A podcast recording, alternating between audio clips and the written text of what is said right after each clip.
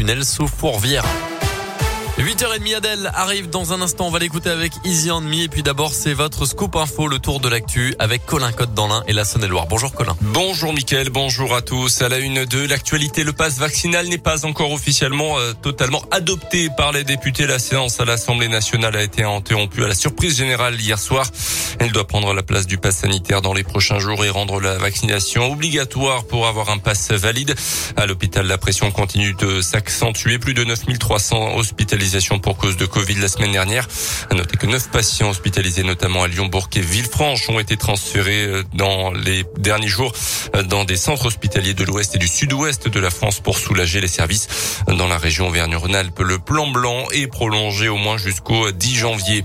Du côté des établissements scolaires, dans le second degré, la menace de la grève plane toute cette semaine. On le sait, le syndicat d'enseignants SNES FSU a déposé un préavis qui court de jusqu'à ce vendredi. Il sera reconductible durant tout le mois de janvier en cause évidemment la gestion de la crise sanitaire dans les collèges et les lycées. Alors le syndicat ne réclame pas la fermeture totale des établissements, mais des moyens conséquents pour protéger les élèves et le personnel. Rindala Younes est la secrétaire générale du SNES FSU dans l'Académie de Lyon.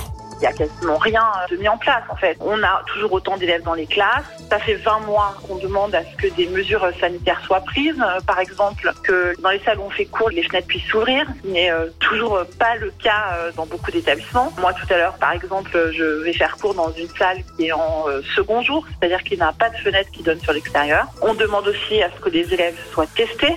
Ce n'est pas le cas. On demande aussi à recevoir des autotests. Personnellement, moi, je n'en ai pas reçu depuis le printemps dernier. On demande à ce que des capteurs de CO2 soient présents en nombre dans les établissements. Donc voilà, ce qu'on demande nous, euh, c'est à faire cours en présentiel dans des conditions correctes. C'est pas du tout le cas. En s'appuyant sur des données du site Covid Tracker, le SNES FSU de l'Académie de Lyon estime que dans une classe de 35 élèves au lycée, le risque qu'un élève soit positif au Covid est de 61%.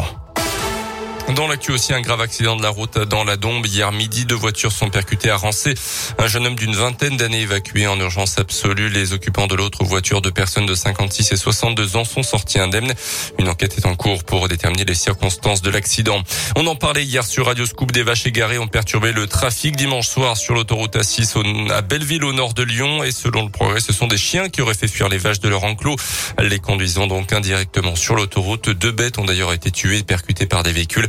L'éleveur fait l'objet d'une enquête de la gendarmerie et a déjà été verbalisé pour divagation d'animaux. Les sports et le Paris Saint-Germain qualifié sans souci pour les huitièmes de finale de la Coupe de France de foot. Victoire net 4-0 hier soir à Vannes. Un club de national de la quatrième division. Le tirage au sort de la suite de la compétition se tiendra ce soir. Pour rappel, Lyon a été éliminé de la compétition sur tapis vert suite aux violents incidents en tribune contre le Paris FC. Notez enfin qu'il n'y aura pas de jauge proportionnelle dans les stades. Le ministre de la Santé, Olivier Véran, a dit non. Ce sera 5000 spectateurs ou rien. Une décision concernant la tenue du match de Ligue 1 entre Lyon et le Paris Saint-Germain dimanche prochain à l'OL Stadium devrait être annoncé dans les prochaines heures. Merci beaucoup Colin Cotte. L'actu on continue, je vous le rappelle, est disponible sur radioscoop.com et sur notre application